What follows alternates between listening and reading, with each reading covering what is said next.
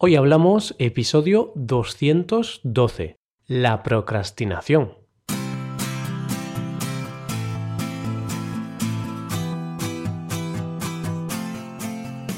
Bienvenidos a Hoy Hablamos, el podcast para aprender español cada día. Ya lo sabéis, publicamos nuestro podcast de lunes a viernes. Podéis escucharlo en iTunes, en Android o en nuestra página web hoyhablamos.com. Recordad que en nuestra web tenéis disponible la transcripción completa del audio que estáis escuchando. Hola a todos, ¿qué tal va todo? Ya vemos el fin de semana cerca. Eh, bueno, gracias por escuchar este episodio.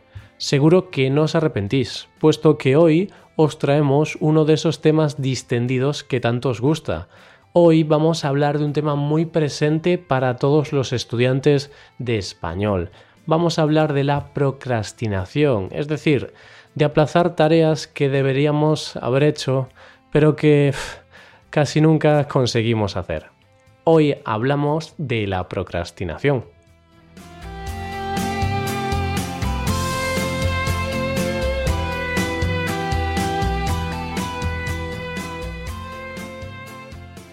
Antes de empezar a grabar este episodio, he procrastinado. He consultado mi correo, he recibido una llamada, he visitado algunas páginas web y he ido a la cocina a darme un paseo para ver qué encontraba. Total, que tenía pensado grabar este episodio a las 4 de la tarde y finalmente lo he grabado mucho más tarde, lo he grabado a las 9 de la noche. Se puede decir que he procrastinado ¿Y qué es la procrastinación? Vaya palabra más rara y difícil de pronunciar. Procrastinación. Es posible que escuches esta palabra por primera vez en tu vida, así que te explico qué significa. La procrastinación es la acción o el hábito de retrasar alguna actividad que debes hacer para sustituirla por otra más placentera.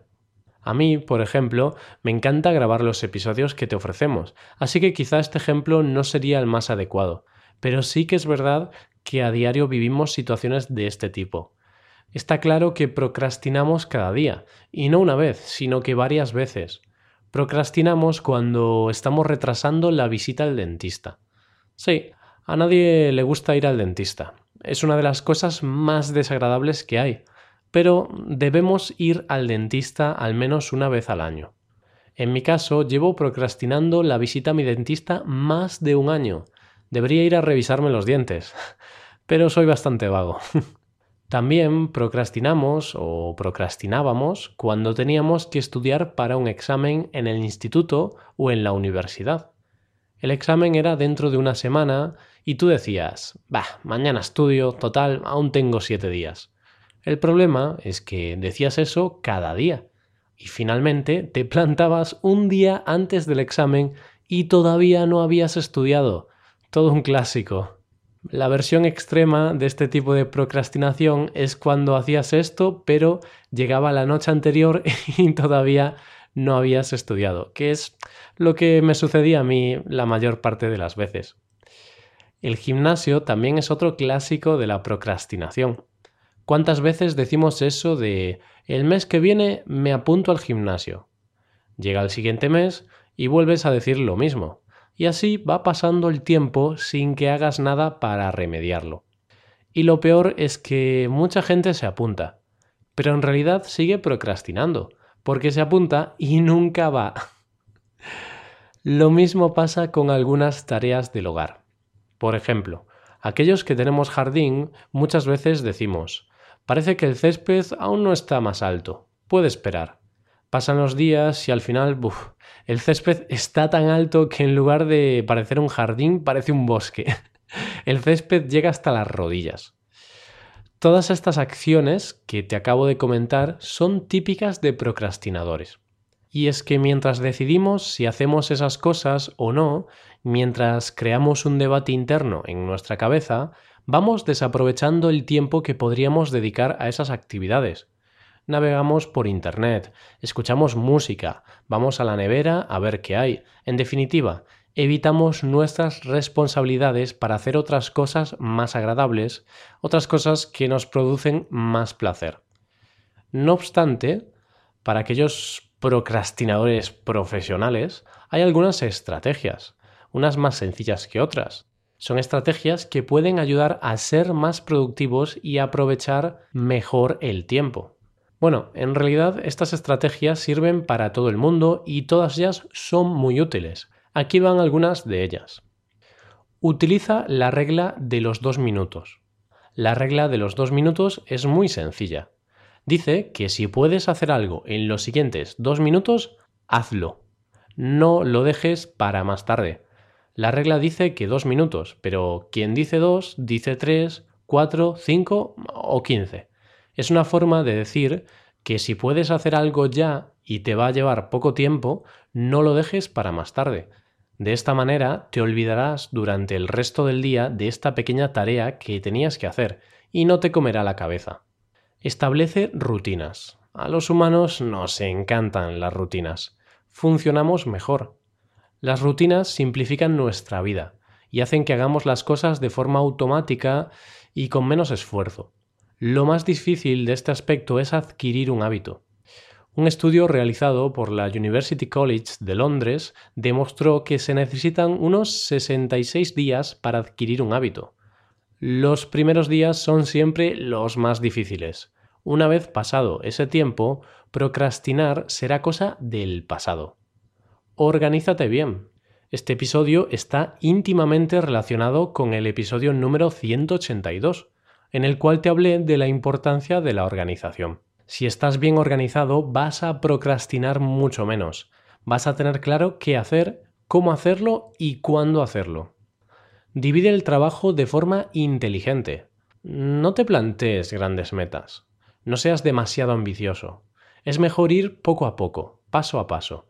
De lo contrario, te verás superado y acabarás eligiendo procrastinar. Así que recuerda, menos es más, por mucho que parezca lo contrario. Recompénsate. Una vez hayas acabado la tarea o la actividad que tenías que hacer, debes recompensarte. Debes descansar. Así verás que tras las obligaciones llegan los momentos de descanso y diversión. Y por último, pero no menos importante, evita las distracciones. A mí esta estrategia me parece clave. Intentar hacer algo con el móvil al lado es misión imposible, al menos en mi caso. Cuando no es un mensaje, es un correo o una llamada. Para dejar de procrastinar hay que centrarse en tan solo una cosa. Adiós a la multitarea. Y ya que menciono la multitarea, te voy a hablar de la ley de Parkinson. No sé si la has escuchado alguna vez. Esta ley nos dice algo que me parece muy lógico. Nos dice que todo el trabajo se dilata indefinidamente hasta completar todo el tiempo disponible para su completa realización. De una forma más sencilla, esta ley dice que si tienes mucho tiempo para hacer algo, automáticamente vas a dejar esa actividad para el último momento. Como ves, esta ley está relacionada con la procrastinación. En resumen, no hay motivo para perder todo el día pensando en hacer una tarea cuando podrías hacer esa tarea en dos horas y tener el resto del día libre para ti. Lógico, ¿verdad? Lástima que algunas veces la procrastinación nos gane la partida. Por eso, para tener la ley de Parkinson a vuestro favor, es importante que establezcáis objetivos y límites de tiempo para hacer las tareas. También sería importante organizaros mediante una agenda o un calendario para dedicar un momento específico del día para cada una de las tareas que queréis realizar. Y ya sabéis, la procrastinación es algo muy cercano a los estudiantes de un idioma. Con vuestro español debéis seguir todos los consejos que os he comentado anteriormente, para evitar aplazar las tareas pendientes y para mejorar así vuestro español poco a poco. Venga, ánimo, que esto es una carrera a largo plazo, es una maratón. Y de esta forma vamos llegando al final del episodio. Pero antes de eso te quiero animar a que nos sigas en nuestro canal de YouTube. Hace un día subimos un vídeo sobre los diferentes usos de los verbos ser y estar, que estoy seguro de que a vosotros también os cuesta, porque es un tema bastante complejo. pero no es imposible. Así que ved el vídeo y decidme qué os parece. Si tenéis alguna duda o alguna pregunta, podéis escribirnos un comentario en nuestra página web hoyhablamos.com. Estaremos encantados de leer vuestros comentarios. Y aquí acabamos. Nos ayudarías mucho dejando una valoración de 5 estrellas en iTunes.